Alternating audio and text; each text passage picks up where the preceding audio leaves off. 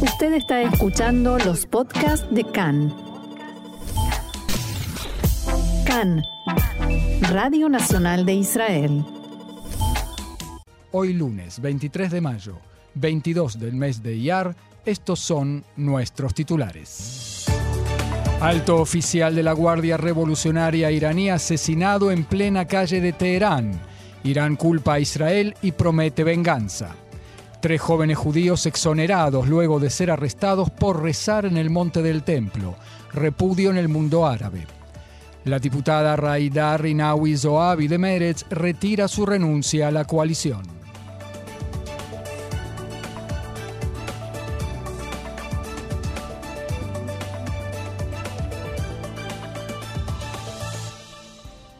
Vamos ya mismo al desarrollo de la información. Fue muerto ayer con cinco disparos un alto oficial de la Guardia Revolucionaria iraní, el coronel Hassan Zayed Jodairi, que actuaba en la fuerza Quds en Siria. Desconocidos en motocicleta abrieron fuego contra él mientras se hallaba en su automóvil junto a su domicilio en pleno Teherán, la capital iraní, a la luz del día. Ambos atacantes se dieron luego a la fuga e Irán informó que se los está persiguiendo. Irán dice que el asesinato del alto oficial en el corazón de Teherán constituye el cruce de una línea roja y la violación de todas las reglas y amenazó con venganza. Los perpetradores de este crimen pagarán muy, eh, un precio muy alto, informó la agencia de noticias alineada con el Consejo de Seguridad Nacional de Irán.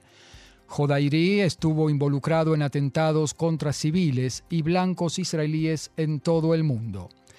Al parecer, según dijeron eh, fuentes oficiales en Irán, estaba relacionado con la industria de los vehículos aéreos no tripulados de Irán.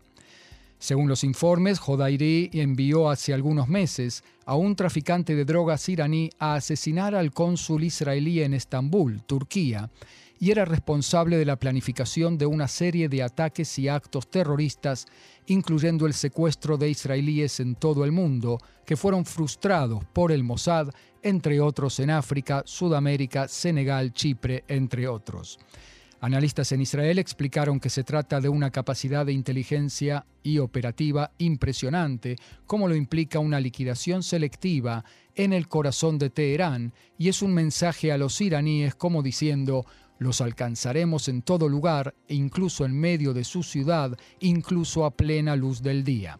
Los medios de comunicación iraníes atribuyeron el ataque a la arrogancia de Occidente.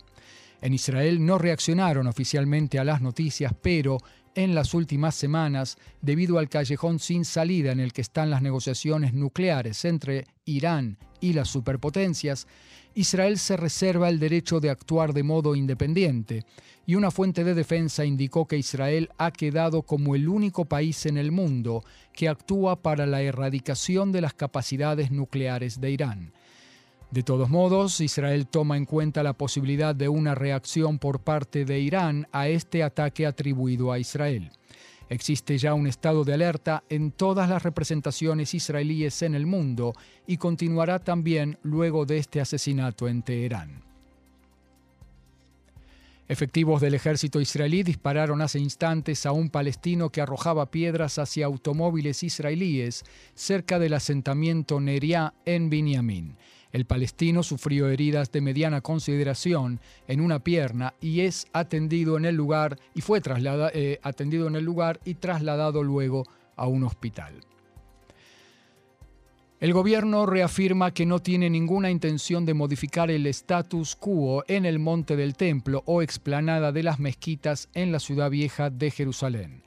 La declaración viene a continuación del fallo del Tribunal de Paz de Jerusalén, que determinó que tres jóvenes judíos que se hallaban en el monte del templo se inclinaron en reverencia y rezaron el Shema Israel, el Oye, oh Israel, y que no serán alejados de la explanada ni de la ciudad vieja en general por 15 días, anulando la orden de la policía. Hace una semana los tres jóvenes habían sido arrestados bajo sospecha de cometer un acto que podría alterar el orden y la seguridad, y un oficial determinó que no podrían asistir al lugar por dos semanas. Los tres presentaron un recurso ante el Tribunal de Paz. El juez Zion Tzaraí aceptó sus argumentos de que los, dichos del, eh, que los dichos del jefe de policía israelí en abril. Abro comillas, el monte del templo está abierto a todos los habitantes de Israel y de los territorios para rezar y llevar a cabo servicios religiosos. Y los eh, apelantes dijeron que esas palabras fueron literales y llaman a hacerlo así a todo el que lo desee. También determinó que su acto no altera el orden y no justifica una orden de alejamiento. En la Secretaría del Gobierno subrayan que el fallo del tribunal se refiere solamente a la conducta de los cuatro adolescentes y no es una decisión transversal que afecte a todo el status quo respecto de la libertad de culto en el lugar. El Estado apelará a la decisión en el Tribunal de Distrito, el fallo del Tribunal de Paz. También la policía enfatizó que las reglas de ingreso y conducta al Monte del Templo continúan tal como eran y continuará su aplicación. A pesar de todo ello, en la autoridad palestina y en el mundo árabe ven el fallo del tribunal como un cambio en el status quo en el monte del templo. Del despacho del presidente de la autoridad palestina, Abu Mazen, indicaron que, abro comillas, la decisión de permitir llevar a cabo ceremonias talmúdicas en el Aqsa es un grave daño al status quo histórico, una violación a la ley internacional, y agregó que el gobierno norteamericano debe intervenir para frenar lo que definió como, nuevamente habló comillas, los ataques de Israel contra el pueblo palestino. El Ministerio de Relaciones Exteriores palestino dijo que se trata de una declaración de guerra de religiones y que hará arder la arena del conflicto y la región entera. Desde la Franja de Gaza, la organización Hamas denominó la decisión tribunalicia como un juego con fuego, el cruce de todas las líneas rojas y una escalada peligrosa, el liderazgo israelí pagará las consecuencias. En un informe del diario palestino Al-Quds de Jerusalén Este, las organizaciones terroristas en Gaza ya enviaron mensajes urgentes a Israel a través de los mediadores, en el sentido de que no podrán quedarse de brazos cruzados frente a lo que denominan una escalada peligrosa y que están dispuestos a defender a Al-Aqsa, sea cual fuere el precio.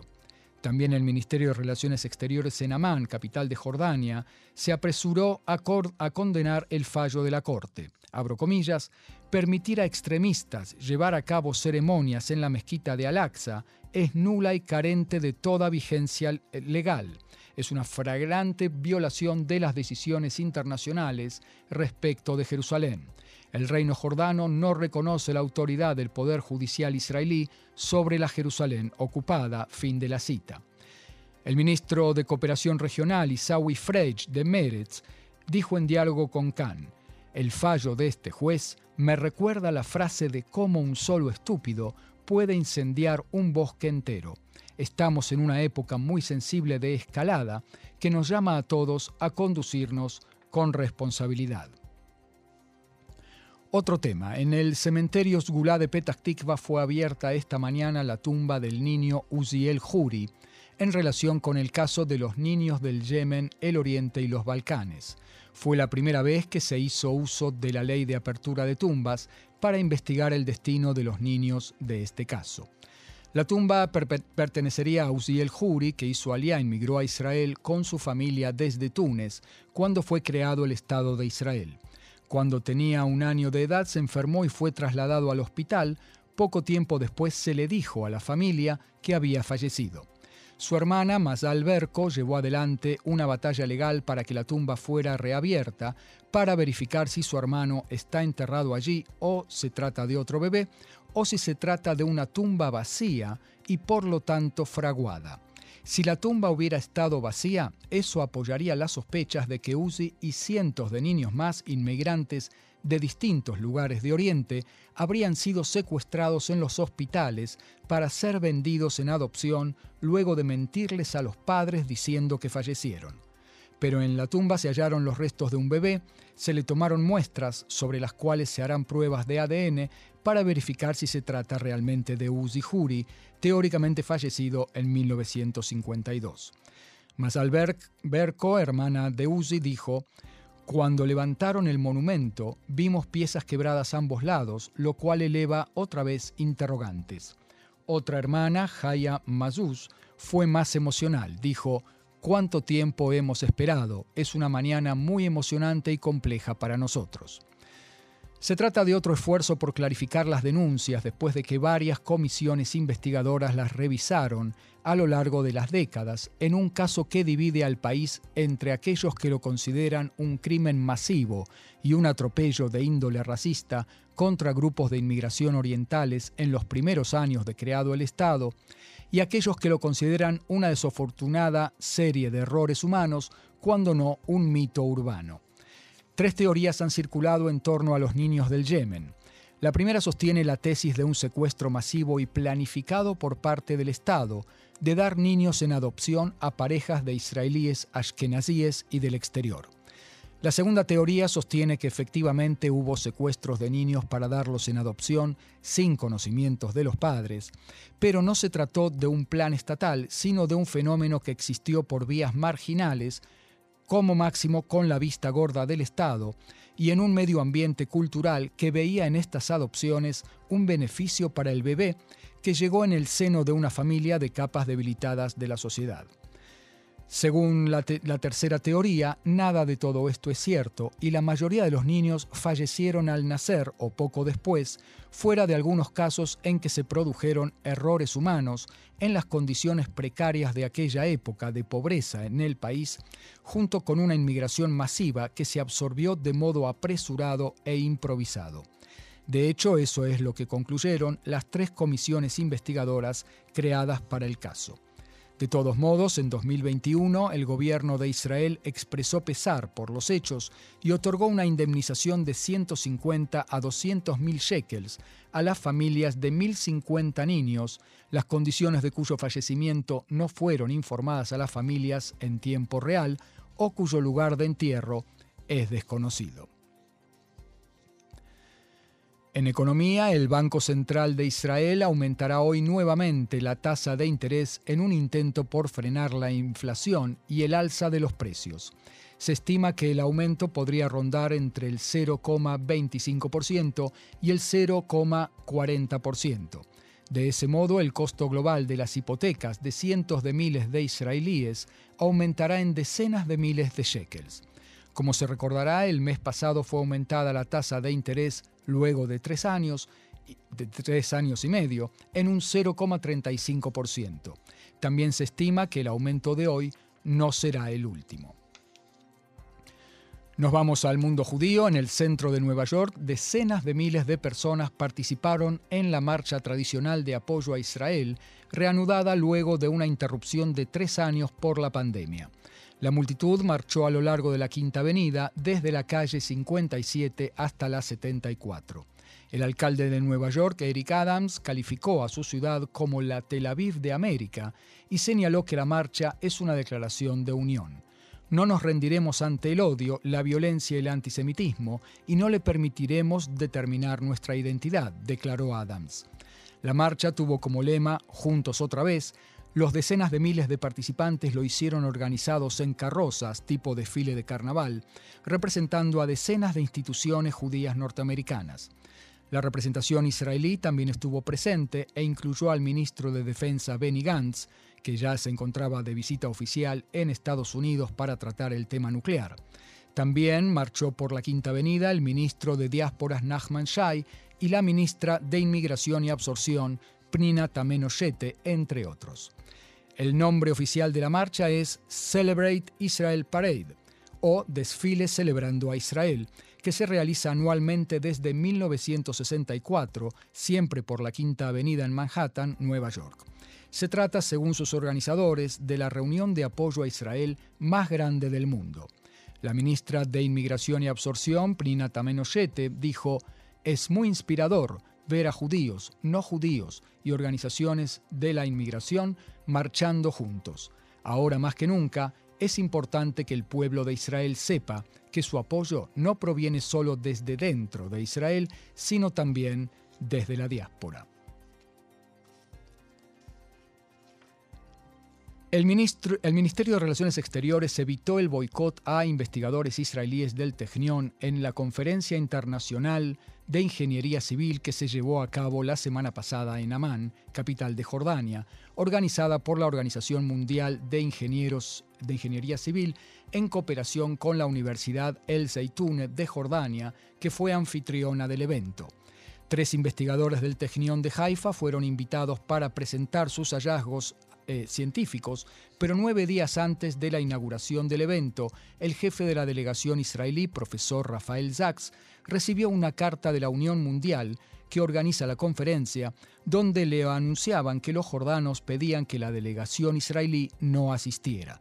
La razón, la imposibilidad de garantizar la seguridad debido a los incidentes en el Monte del Templo y por temor a manifestaciones y alteraciones al orden por parte del personal de la universidad. Por lo menos esa era la razón aludida. El Technion entonces se dirigió al Ministerio de Relaciones Exteriores y lo pusieron al tanto de la carta de los organizadores. La División de Deslegitimación de la Cancillería puso en acción entonces al consulado israelí en Chicago, en cuya jurisdicción se encuentra esta Asociación Internacional de Ingeniería Civil. Luego de las aclaraciones del caso, resultó ser que las razones aludidas eran meras excusas y que se trataba de un caso de boicot anti-israelí con todas las letras. Sencillamente, los sponsors locales de la conferencia habían amenazado a la Universidad Jordana que si los participantes israelíes asistían, ellos retirarían su apoyo financiero. La Cancillería y el Consulado en Chicago, conjuntamente con el Technion y con rectores de universidades, presionaron a la Asociación Internacional y le exigieron no acceder a las presiones y aprobar la participación física de los investigadores israelíes. Luego de negociaciones y presiones, la Asociación Internacional decidió anular el derecho de la Universidad del Zeitune de hospedar la conferencia, que fue trasladada al Hotel Intercontinental de Amán. La amenaza de los sponsors se concretó y algunos efectivamente anularon su auspicio a la conferencia. Como resultado, la Asociación Norteamericana financió los gastos perdidos luego de la anulación del auspicio. Finalmente, los investigadores israelíes asistieron a Amán, entre ellos dos estudiantes de doctorado con ciudadanía colombiana y jordana, además de la israelí, y participaron en la conferencia. En el Ministerio de Relaciones Exteriores señalaron que incidentes de boicot ocurren todo el tiempo y la División sobre Deslegitimación lucha diariamente contra iniciativas similares. Y mientras se dirimen todas las crisis y dificultades en el gobierno y la oposición, en la reunión de gabinete de ayer, el primer ministro alterno y ministro de Relaciones Exteriores, Yair Lapid, protagonizó un momento muy particular, distinto, en la reunión semanal de gabinete. Se emocionó y sencillamente se puso a llorar. Fue en el momento en que los ministros eh, aprobaron una propuesta que tiene como objetivo establecer por ley todos los derechos de las personas con discapacidad, entre los que también se encuentra la hija de la PID, y aumentar en 2.000 millones de shekels el presupuesto destinado a su, a su integración en la sociedad. Otro programa aprobado se relaciona con apoyo en la transición a la vida independiente, asistencia de un trabajador social, capacitación en tareas domésticas, asistencia en dichas tareas, servicios de transcripción y traducción del lenguaje de señas, tecnología para ese tipo de asistencia, ayudas para la vida independiente, asesoramiento, educación, capacitación en habilidades para la vida, grupos de tratamiento, ayudar a personas con discapacidad a obtener servicios comunitarios y ejercer sus derechos. Además, como se indicó, la ley asignará 2.000 millones de shekels para la incorporación de nuevos servicios y la transición a la vida en comunidad. El proyecto de ley estipulará los derechos de las personas con discapacidad de acuerdo con la Convención de la ONU, de la cual el Estado de Israel es uno de los países firmantes. La PID, cuya hija Yael tiene autismo, es uno de los impulsores de la ley y durante la reunión les dijo a los ministros, abro comillas, todo lo que harán en la vida no es tan importante como lo que hicieron hoy. Les agradezco a todos, a todos y cada uno de ustedes. Con estas palabras, el ministro rompió en llanto y los ministros se levantaron de sus asientos para abrazarlo. La PID se dirigió especialmente al ministro de Hacienda, a Víctor Lieberman, que lo ayudó a impulsar la ley y le dijo, es gracias a ti.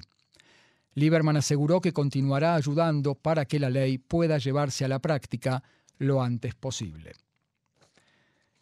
Otro tema, Israel y la Unión Europea mantienen negociaciones para la venta de gas israelí a ese continente vía Egipto, ya en el futuro cercano. Entre las partes ya intercambiaron borradores, se estima que firmarán un acuerdo marco ya este verano, en julio-agosto, y que luego podrán encontrarse las empresas gasíferas para iniciar negociaciones concretas. Una fuente cercana a las conversaciones indicó que, si no se producen inconvenientes imprevistos, ya en el invierno próximo, o sea, enero a marzo, Israel estará vendiendo gas a Europa. La fuente también definió este desarrollo como un viraje dramático en las relaciones entre Israel y Europa. Según él, la venta de gas tendrá una influencia decisiva en las relaciones, de modo similar a lo ocurrido con Egipto, sobre todo porque además Israel quiere ayudar a Europa en la situación de emergencia que atraviesa, y eso también tiene una implicación de Estado de primera magnitud. Lo dijo obviamente en relación con la invasión de Rusia a Ucrania. Hasta entonces Europa compraba el 40% de su consumo de gas a Rusia y desde entonces ha tomado la decisión de ir rompiendo esta dependencia del gas ruso. La Unión Europea tomó contacto con el ministro de Energía egipcio y con la ministra de Energía israelí, Karine El La ministra vio con buenos ojos la iniciativa, pero la condicionó a que la prioridad en el consumo de gas israelí la tenga el mercado interno israelí a largo plazo. Otro tema, llegó a las librerías este mes el libro El primer goleador judío, la increíble historia de Heinrich Schonfeld, de la editorial Orión. Aún para los entendedores de la historia del fútbol, es dudoso que se conozca esta historia en sus mínimos detalles antes de que este libro de Uri Bright, que cursa el doctorado de psicología en la Universidad de Haifa, fuera publicado. Parece que Schoenfeld fue el primer gran delantero judío. Fue el rey de los goles en la liga italiana con un promedio de goles por partido en la temporada 1923 1924, que ya Cristiano Ronaldo igualaría recién 100 años después. Jugaba para el equipo de Torino, pasó luego al Inter y al mitológico Acoag Viena, e incluso llegó a tener un desempeño muy digno en un equipo norteamericano. Con uno de estos equipos visitó Israel para una serie de partidos de exhibición, entre otros ante Maccabi Haifa. Hacia fines de la década del 30, Schoenfeld ya se había convertido en entrenador en Italia y las nubes oscuras sobre Europa le hicieron huir con su familia a Túnez. Allí también trabajó como entrenador de waveball y al mismo tiempo abrió un puesto de café y fricasé bastante exitoso en el puerto de la capital Túnez. Un día una bomba sin explotar impactó en su negocio y el dueño del puesto de café anónimo, que nadie sabía realmente quién era en su anterior encarnación, regresó al país de sus orígenes, Italia. Pero incluso allí no encontró descanso frente a la furiosa Segunda Guerra Mundial. Él y su familia estaban ocupados en escapar y fueron rescatados gracias a que se ocultaban en condiciones imposibles en varios escondites. Después de la guerra, nadie en Italia quería saber o recordar la historia del mitológico goleador que desapareció con el tiempo. Una gran proporción de futbolistas judíos no sobrevivió al holocausto, pero incluso antes de eso estaba claro que muchos equipos no querían jugadores judíos. Ello dio lugar a una gran necesidad de clubes de fútbol judíos y, por supuesto, a la Coag Viena. Como judío, cuando juegas o entrenas en un equipo judío, no hay posibilidad de que te despidan solo por ser judío. También es cierto que muchos futbolistas no sobrevivieron a la Segunda Guerra Mundial y solo conocemos una pequeña parte de las historias. Lamentablemente, muchos de estos jugadores fueron olvidados ante la nube bélica de las décadas de 1930 y 1940.